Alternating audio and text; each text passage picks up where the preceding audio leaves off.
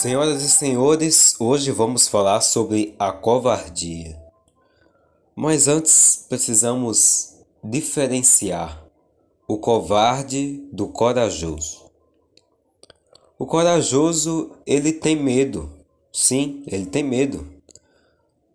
Como já falamos aqui no podcast, o medo é algo essencial para nós, desde que, é claro, seja usado corretamente. Quem não tem medo também não ama. O medo e o amor estão interligados. Quem ama algo ou alguém, logo também tem medo de perder.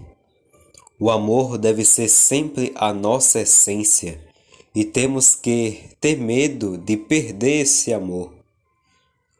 Mas o, a covardia atual se dá à moda da atualidade que é a moda do politicamente correto, que sobrepôs o amor individual, que busca a todo momento agradar apenas aos outros, a preocupação física, e este é o nosso medo. O nosso temor se dá à opinião dos outros. Nós precisamos estabelecer do que realmente temos medo. Em meio às situações da vida, não podemos loucamente tomar atitudes para agradar alguém.